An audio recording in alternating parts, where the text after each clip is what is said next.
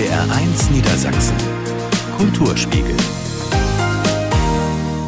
Mit Martina Gielitzer, ich wünsche Ihnen einen schönen Dienstagabend. Er ist der Neue bei der NDR Radiophilharmonie. Stanislav Kochanowski übernimmt ab der Spielzeit 2024-25 die Position des Chefdirigenten der NDR Radiophilharmonie in Hannover. Wer ist eigentlich der Neue und was können wir Besucher so alles erwarten? Dazu freue ich mich gleich auf den Bratschisten und Orchestervorstand der NDR Radiophilharmonie, Stefan Neuhäuser. Dann erinnern wir an Heinz Erhardt. 115 Jahre alt wäre er heute geworden. Und er war nicht nur ein großer Humorist, sondern auch ein äußerst begabter Komponist und Musiker. Seine Musik kommt jetzt auf die Bühne. Und wir waren in Göttingen bei einer Stadtführung auf den Spuren der Musik. Der Titel Musikschaffende, Spielstätten und Events. Ich wünsche Ihnen einen tollen Abend.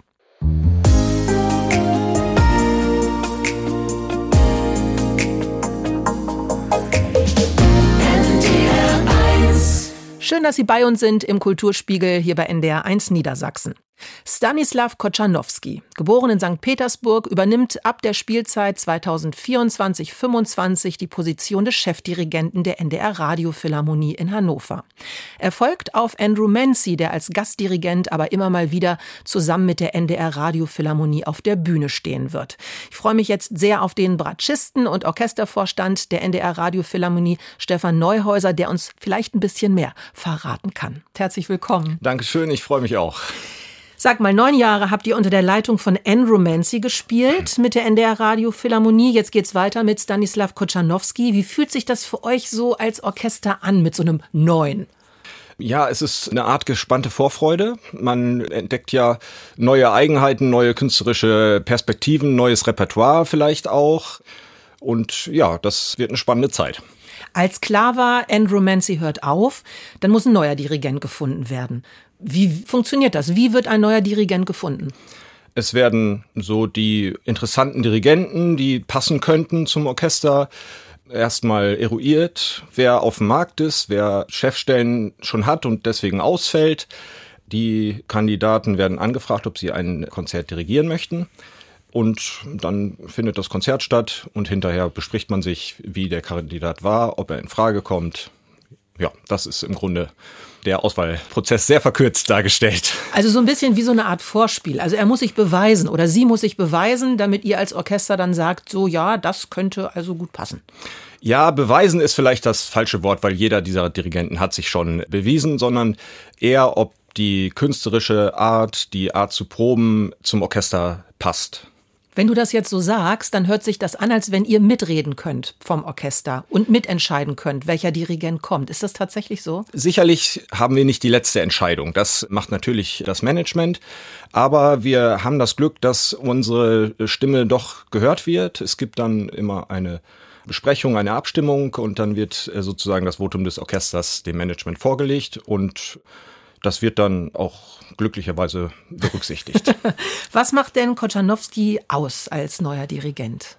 Das ist etwas schwierig zu sagen. Er ist ein sehr verbindlicher Typ, sehr freundlich im Umgang mit dem Orchester, mit einer klaren musikalischen Vision, möchte ich es jetzt mal sagen, die er auch umsetzen kann, beziehungsweise das Orchester einen Zugang dazu findet, das selbst umzusetzen, was er zeigt. Er dirigiert sehr elegant, wie ich finde, und zeigt sehr deutlich, was er haben möchte. Der Unterschied zwischen Andrew Mancy, kann man das so sagen? Was ist anders bei ihm? Er ist eine andere Persönlichkeit. Er kommt aus einem anderen Hintergrund. Andrew Mancy kam ja aus der Barockszene und war ja zuerst Geiger. Das ist ein Unterschied, dass Herr Kochanowski als Dirigent schon immer, soweit ich weiß, unterwegs war. Es sind halt verschiedene künstlerische Persönlichkeiten, Herr Menzi hatte die Fähigkeit, das Orchester sehr mitzureißen auf eine impulsive Art, nur positiv gemeint impulsive Art. Kochanowski ist da eher anders auf der Bühne. Er ist ein etwas ruhigerer Typ und versteht es, das Orchester genauso zu motivieren, aber auf eine andere Art. Ist eine ganz spannende Sache, weil ihr erlebt das als Orchester natürlich ganz anders als das ja. Publikum, was den ja. Dirigenten immer nur von hinten sieht und erlebt. Und wie du schon gesagt hast, Andrew Mancy, wenn man den sieht, wenn er dirigiert, dann ist er da voll dabei und springt hin und her und wie so ein Entertainer. Und da bin ich schon sehr gespannt, wie das bei Stanislav Kutschanowski dann ist. Worauf freust du dich denn besonders jetzt in der Zusammenarbeit in der neuen?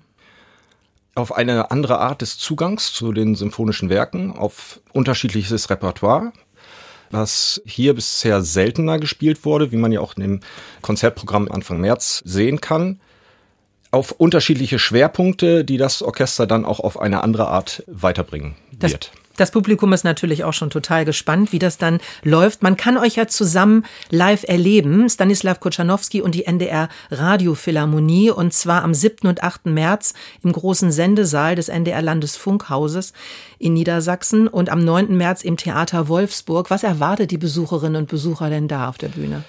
Das wird eine spannende Geschichte, ein ganz neues Programm, was selten gespielt ist. Ein Abend voller Emotionen. Das äh, Publikum kann sich da sehr drauf freuen. Das Orchester auch. Die Stücke sind eher selten gespielt. Das Violinkonzert mit Frank-Peter Zimmermann ist, wird mit Sicherheit auch ein Erlebnis werden. Auch kein Standard-Violinkonzert. Also es gibt viel Neues zu entdecken. Dann wünsche ich euch ganz viel Spaß natürlich mit eurem neuen Dirigenten, mit Herzlichen Stanislav Kochanowski. Ja. Und wenn Sie auch Lust haben, die NDR Radio Philharmonie live zu erleben mit dem neuen Dirigenten Kochanowski, dann sollten Sie zu den zwei Sonderkonzerten am 7. und 8. März im großen Sendesaal kommen. Findet im NDR Landesfunkhaus Niedersachsen statt und am 9. März auch nochmal ein Konzert im Theater Wolfsburg. Und der offizielle Antritt von Stanislav Kochanowski in Hannover ist bei der Saisoneröffnung am 6. September im Kuppelsaal. Ich bedanke mich ganz herzlich bei dir, Stefan Neuhäuser, Bratschist und Orchestervorstand der NDR Radiophilharmonie. Ich bedanke mich auch.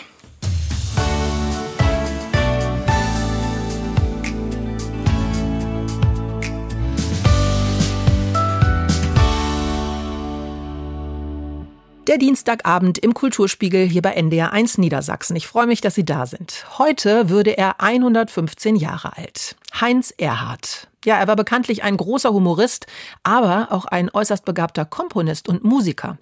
NDR 1 Niedersachsen präsentiert nun mehrere Konzertabende. Und prominente Gäste wie Annette Frier und Dietmar Bär tragen dann Songs und Texte vor, die teilweise erstmals zu hören sind.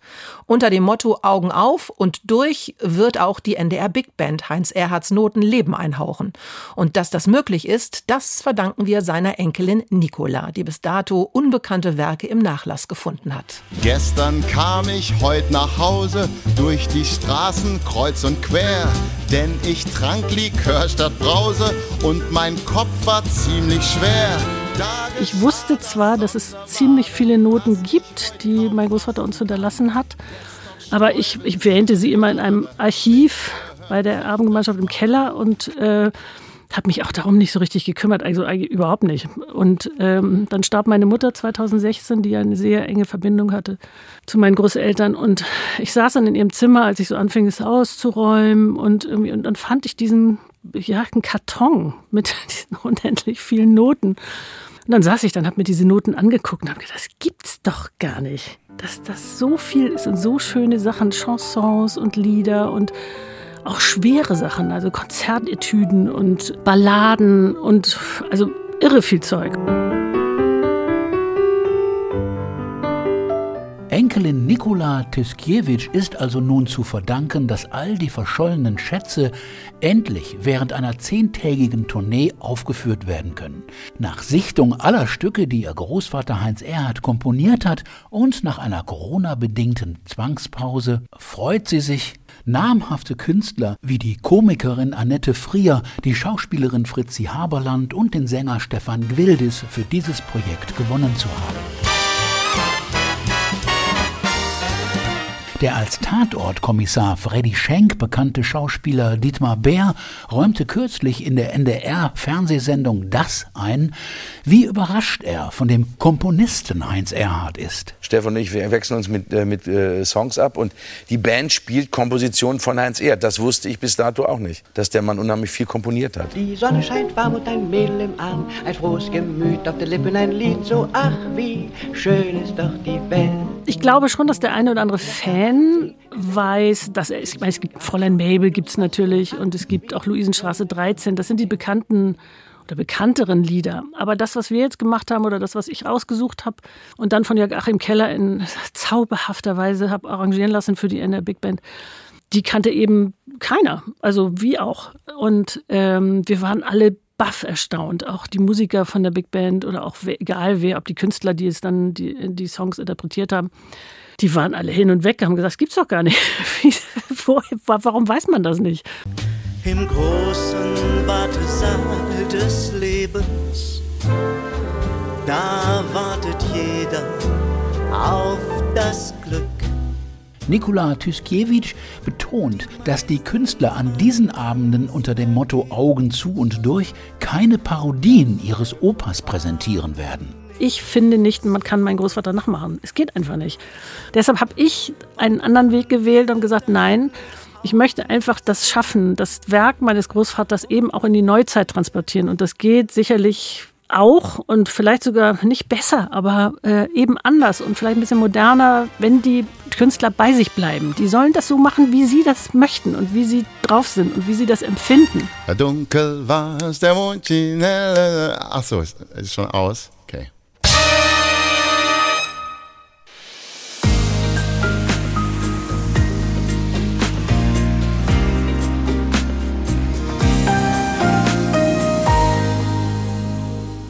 Gemeinsam mit Ihnen geht es durch diesen Dienstagabend hier im Kulturspiegel bei NDR1 Niedersachsen. Mit Recht kann man Göttingen als Musikstadt bezeichnen, schreibt der Verein Göttingen Tourismus auf seiner Internetseite ganz selbstbewusst und führt auch gleich den Beweis an mit einer Stadtführung auf den Spuren der Musik durch Göttingen. Der Titel Musikschaffende Spielstätten und Events. Nicht nur die bedeutende Musikinstrumentensammlung, die internationalen Händelfestspiele oder das Göttinger Jazz Festival sind hier zu Hause. Auch berühmte Musikerpersönlichkeiten Persönlichkeiten wie Johannes Brahms, Josef Joachim und die französische Chansonsängerin Barbara haben ihre Spuren in der Stadt hinterlassen. Jan Fragel hat sich mit einem musikbegeisterten Stadtführer mal auf die Suche gemacht. Paris besingt man immer wieder, von Göttingen gibt's keine Lieder. Es soll deutlich machen, die musikalische Vielfalt, die hier in Göttingen herrschte und immer noch herrscht. Hilmar Stemmler, Jahrgang 1952, ehemaliger Lehrer und Musikkenner, außerdem autodidaktischer Jesser. Er hat die Führung durch die Musikstadt Göttingen entwickelt. Erste Station heute das Lumière. Früher spielte hier das Junge Theater, nun ist es ein Programmkino. Und 1964 war es Auftrittsort der französischen Chansonnière Barbara. Was ich nun sage, das klingt freilich eigentlich wollte sie nie nach Deutschland kommen, aufgrund der Erfahrungen ihrer jüdischen Familie mit den Nazis. Aber als der damalige Direktor des jungen Theaters Hans-Gunther Klein sie in Paris getroffen hat, muss er wohl überzeugend gewesen sein, erzählt Stemmler. Hans-Gunther Klein hat es nun irgendwie geschafft, ihr das doch schmackhaft zu machen. Und sie ist mit großen Ressentiments nach Göttingen gekommen Ihr Auftritt war ein voller Erfolg. Barbara lernte Göttingen kennen und lieben und widmete der Stadt ein eigenes Chanson. Doch sollten wieder Waffen sprechen, es würde mir das Herz zerbrechen. Wer weiß, was dann noch übrig bliebe von Göttingen. Barbara verstand das Göttingen-Lied als Teil der Völkerverständigung zwischen beiden Ländern. 500 Meter weiter Richtung Innenstadt, Halt am Akkuschierhaus, der ehemaligen Entbindungsklinik aus dem 18. Jahrhundert. Heute beherbergt es unter anderem das musikwissenschaftliche Seminar und 2000 Musikinstrumente, hauptsächlich aus Europa, Asien und Afrika. Hier, hier gibt es eine von nur sieben erhaltenen koptischen Lauten aus dem 3. bis 8. Jahrhundert nach Christus. Also koptische Lauten sind Lauten aus Ägypten. An den Instrumenten wird noch geforscht. Teilweise können sie auch besichtigt werden. Heute geht Hilmar Stemmler aber weiter. In den Untergrund zum Nörgelbuff, Liveclub und Kellerkneipe mit Bühne. Ihre Karriere begonnen haben hier Otto Walges, Hannes Wader, Ulrich Roski als Beispiel. Es war Blues, Rock, Jazz zu hören. Auch Hilmar Stemmler selbst ist hier mit seiner Jazzband aufgetreten. Aktuell ist hier am 23. Februar zum Beispiel Punk und Ska angesagt. Die Wisecracker kommen. Weiter geht's und Hilmar Stemmler erzählt, begeisternd und mitreißend von der Musikstadt Göttingen, in der Vergangenheit, aber auch in der Gegenwart. Er berichtet vom Blueskeller Blue Note am Wilhelmsplatz, der längst geschlossen ist, aber auch vom Göttinger Sinfonieorchester, dem Göttinger Jazz Festival und von den internationalen Händelfestspielen. Allein die beiden Festivals locken jedes Jahr tausende Musikbegeisterte in die Unistadt.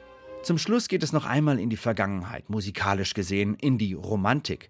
In der ehemaligen Klavierfabrik Riedmüller musizierte 1853 Johannes Brahms. Dorthin hatte ihn sein Freund, der Geigenvirtuose Josef Joachim, gebracht. Und in Göttingen verliebte sich Brahms in die Professorentochter Agathe von Siebold. Nach einem leidenschaftlichen Agathe-Sommer trennte er sich 1858 jedoch von ihr. Diese Beziehung verarbeitete er auch in seiner Musik. Hilmar Stemmler könnte noch viel mehr erzählen. Die vielfältige Musikszene, die ja von klassischer Musik bis zu Jazz und Rock und Pop reicht. Sehr viele Live-Bühnen gibt es in Göttingen von Göttingen, von Göttingen.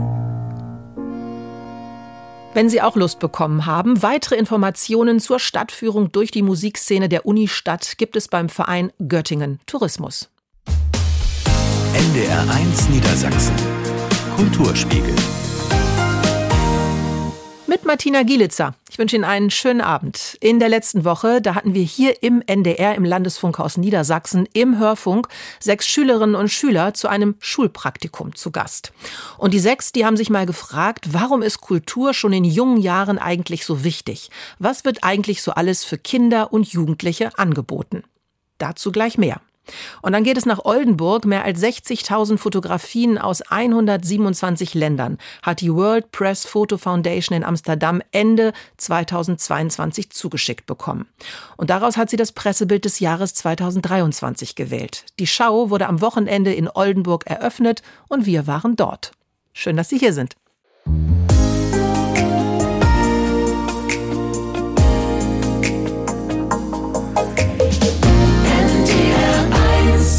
Ich freue mich, dass Sie bei uns sind hier im Kulturspiegel bei NDR 1 Niedersachsen. Wir hatten Besuch in der letzten Woche. Sechs Schülerinnen und Schüler waren nämlich zu Gast hier bei uns im NDR Hörfunk. Sie haben ein Schulpraktikum gemacht. Und dann haben wir zusammengesessen und die sechs haben sich gefragt, Warum ist Kultur eigentlich so wichtig, vor allem in jungen Jahren? Und was wird eigentlich so alles für Kinder und Jugendliche angeboten? Und daraus haben sie dann einen kleinen Podcast gemacht. Und da hören wir jetzt mal rein. Hallo Norddeutschland, wir sind sechs Schülerpraktikanten vom NDR und dürfen jetzt eine Sendung aufzeichnen. Und ich bin Lenja. Ich bin Paula. Nantke. Ich bin Linda. Ich bin Flo. Und ich bin Sophie. Und wir setzen uns in diesem Podcast mit der Frage auseinander, warum ist Kultur wichtig für Kinder und Jugendliche? Sophie, möchtest du uns nicht erstmal eine Definition von Kultur geben? Die meisten denken da wahrscheinlich halt sehr viel an Theater zum Beispiel. Kultur schließt halt auch Kunst und Musik zum Beispiel mit ein. Es kann auch Architektur sein, es kann auch Essen sein, aber es können halt auch sehr viele andere einfach Themengebiete sein. Und wir haben jetzt immer mal so ein bisschen geguckt, wo uns Kultur eigentlich im Alltag begegnet. Du hast es gerade schon gesagt, Kunst oder auch Musik, auch im Schulunterricht. Tatsächlich im Kunstunterricht behandelt man zum Beispiel irgendwelche deutschen Maler oder so, die sehr bekannt sind, was ja auch ein Teil von Kultur ist. Und im Deutschunterricht vielleicht Gedichte oder Bücher, sowas in der Art. Ah, ja, wir haben auch noch überlegt, zum Beispiel im darstellenden Spielunterricht, wo man oft Wojciech, das äh, Theaterstück, behandelt oder im Politik- und Geschichtsunterricht die Vergangenheit von Deutschland und so etwas. Und natürlich noch Museumsbesuche, egal ob jetzt freiwillig oder auch durch die Schule. Könnt ihr uns noch irgendwas zu Museen in Verbindung mit Kultur sagen? Ja, also in Museen wird natürlich erstmal Kultur ausgestellt und es gibt natürlich auch viele verschiedene Arten von Museen. Es gibt zum Beispiel hier in Hannover das Landesmuseum, das Wilhelm Busch Museum und das Kästner Museum. Hierzu haben wir auch Luise Wick aus dem Wilhelm Busch Museum befragt. Sie ist Leitung für Kunstvermittlung und sie erzählt uns jetzt ein bisschen etwas, warum Kultur wichtig für Jugendliche ist und was für Angebote sie haben. Ich glaube, Jugendliche haben generell was mit Kultur zu tun. Also alles, was wir machen, bewegt sich ja in einem Rahmen von Kultur. Ne? Also Kultur ist ja all das Menschengemachte, was uns umgibt und Vielleicht ist dann oft so ein bisschen das Vorurteil, dass Jugendliche sich nicht für Kultur interessieren, weil man denkt, Jugendliche müssten sich für eine bestimmte Art von Kultur, von Hochkultur interessieren, die zum Beispiel Besuch in der Oper ist oder mal ins Theater zu gehen oder ein Museum zu besuchen. Wenn sich Jugendliche jetzt aber zum Beispiel ähm, für Comic interessieren, gerne Mangas zeichnen oder so, dann ist das auch eine Form von Auseinandersetzung mit der Kultur. Und ich glaube, das ist für Erwachsene erstmal wichtig zu sehen, womit die Jugendlichen sich denn sowieso schon beschäftigen.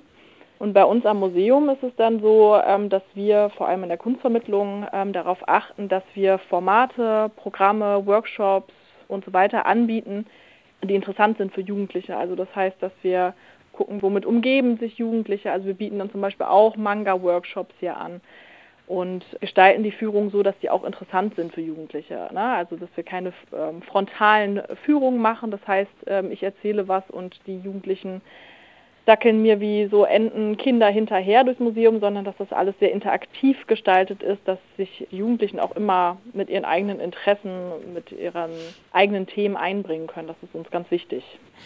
Da haben Sie schon sozusagen unsere zweite Frage fast mitbeantwortet. Was wird gemacht, um Kindern und Jugendlichen Kultur näher zu bringen? Was hier bei uns am Haus gemacht wird, kann ich erzählen. Also wir haben hier am Haus die Busch Minis, das sind unsere kleinsten Kinder von vier bis sechs Jahren. Dann haben wir die Busch Maxis, das sind Kinder von sieben bis zwölf Jahren. Und dann haben wir auch Workshop-Formate für Jugendliche.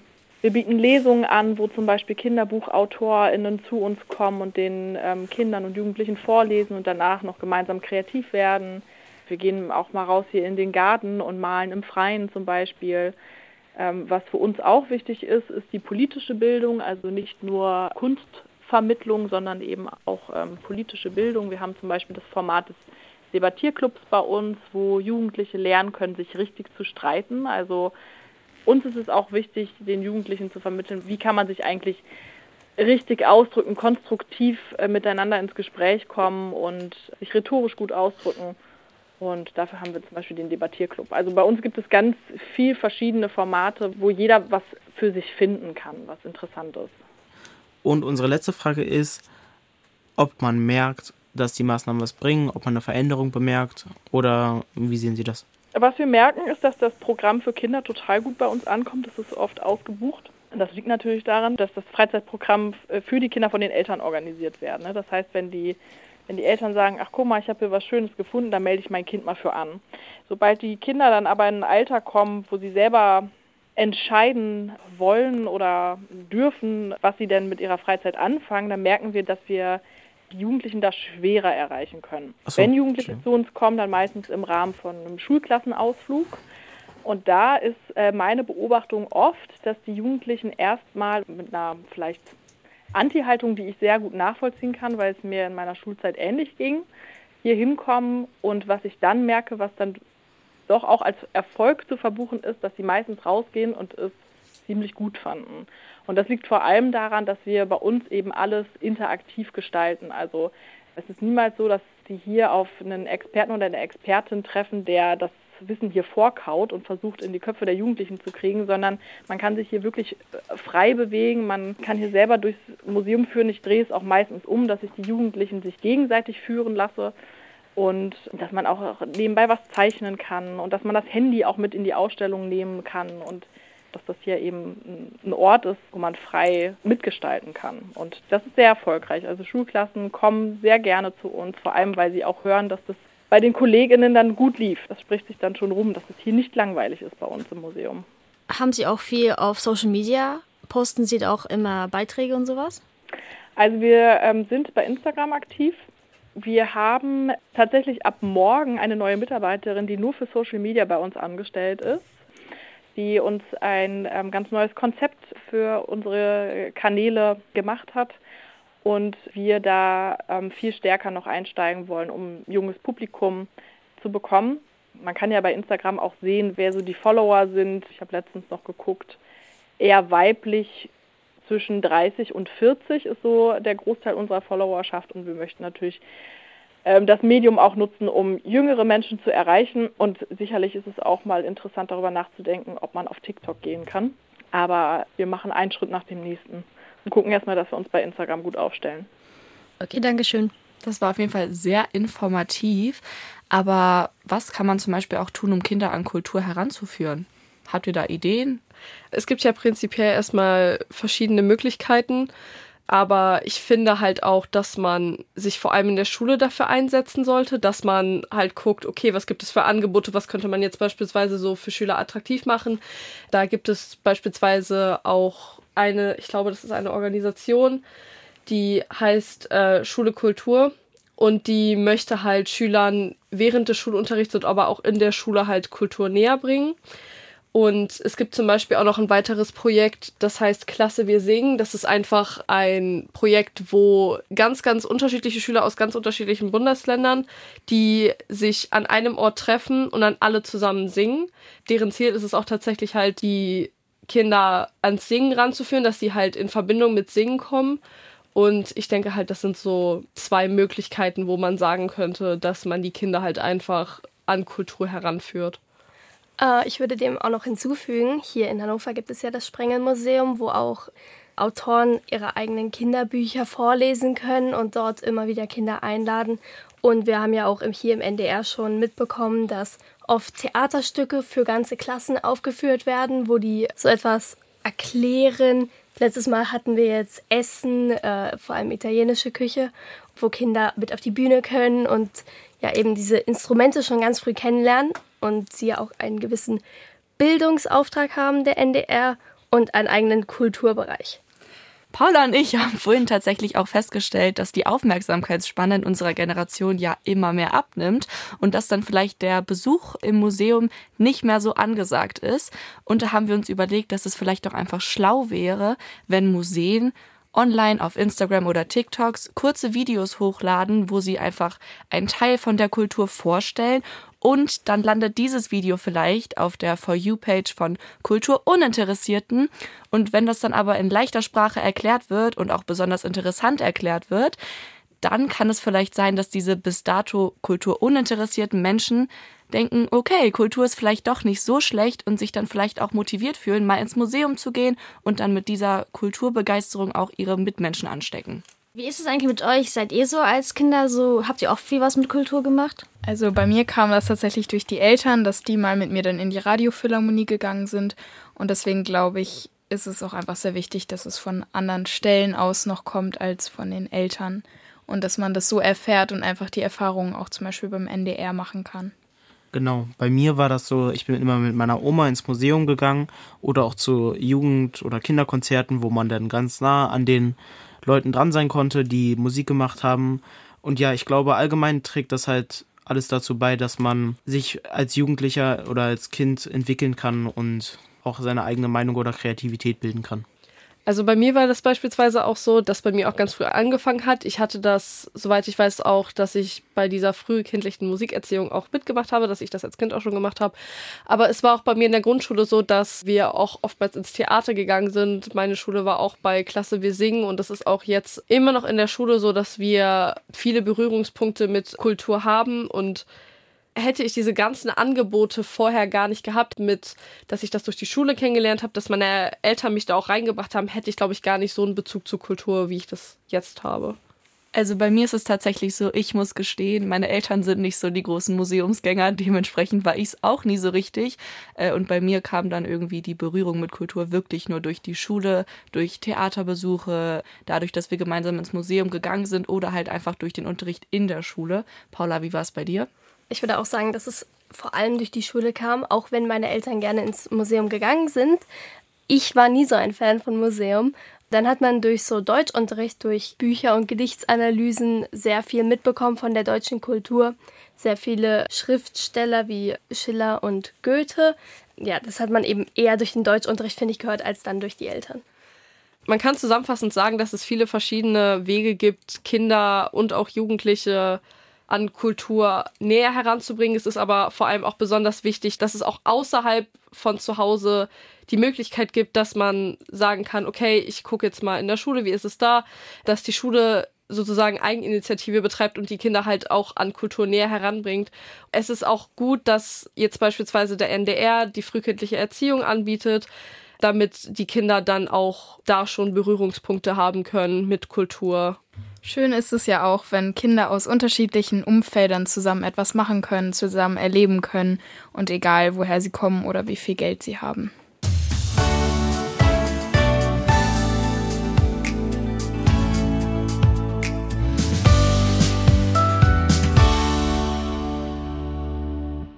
Der Dienstagabend Kulturspiegelzeit hier bei NDR 1 Niedersachsen. Es sind mehr als 60.000 Fotografien aus 127 Ländern.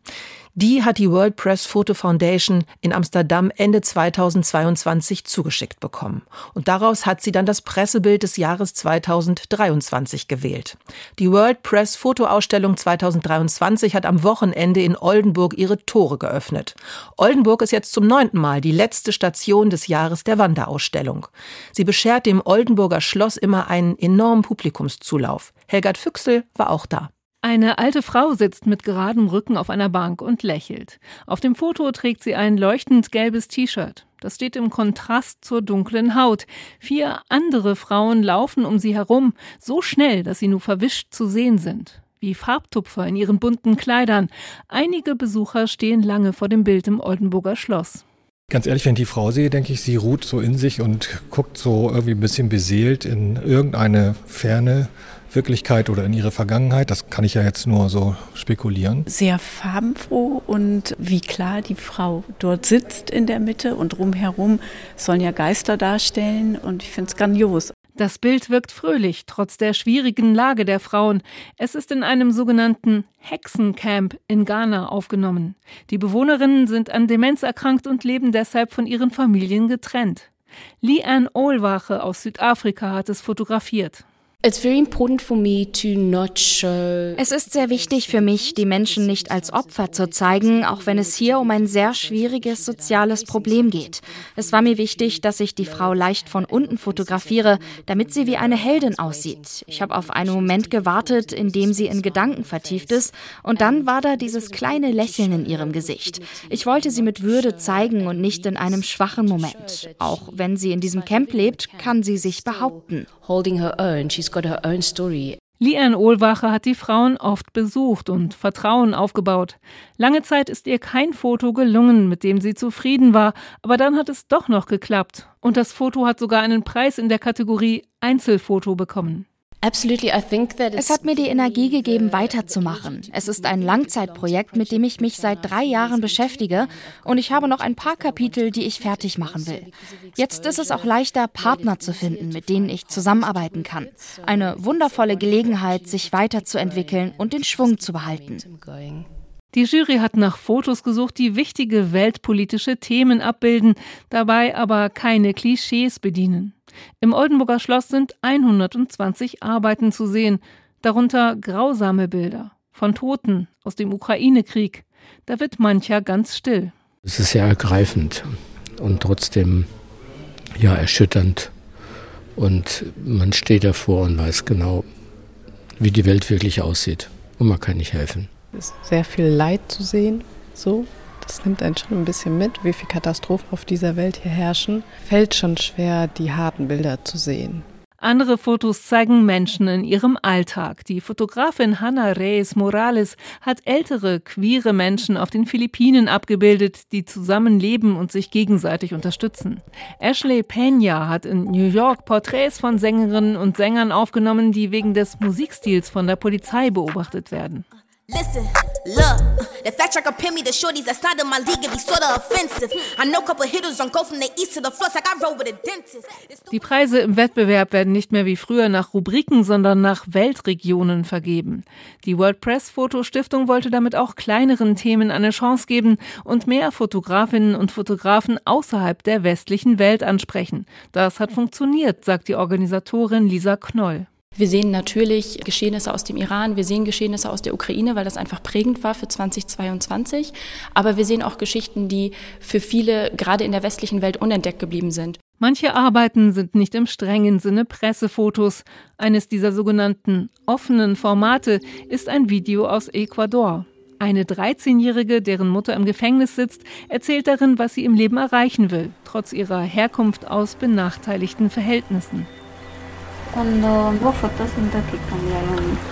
Die Jury hat es ausgezeichnet, weil es eine sehr originelle Mischung ist aus verschiedenen Medien, aus Foto, aus Video, aus Audio, aber eben auch aus Zeichnung. Und das alles fast ineinander, dass es eben ein acht-, neunminütiger Film ist, der so die Gedankenwelt dieses Mädchens abbildet. Die Schau in Oldenburg endet mit einem hoffnungsvollen Ausblick. Im Schloss ist zusätzlich die Ausstellung The Everyday Project zu sehen. Fotos aus verschiedenen Regionen der Welt präsentieren Lösungen für den Klimawandel im Kleinen. Beide Ausstellungen lohnen sich, denn die Bilder sind beeindruckend und bieten einen spannenden Perspektivwechsel, empfohlen ab 14 Jahren. Schauen Sie gerne vorbei. Die World Press Fotoausstellung ist noch bis zum 10. März im Landesmuseum für Kunst und Kulturgeschichte im Oldenburger Schloss zu sehen.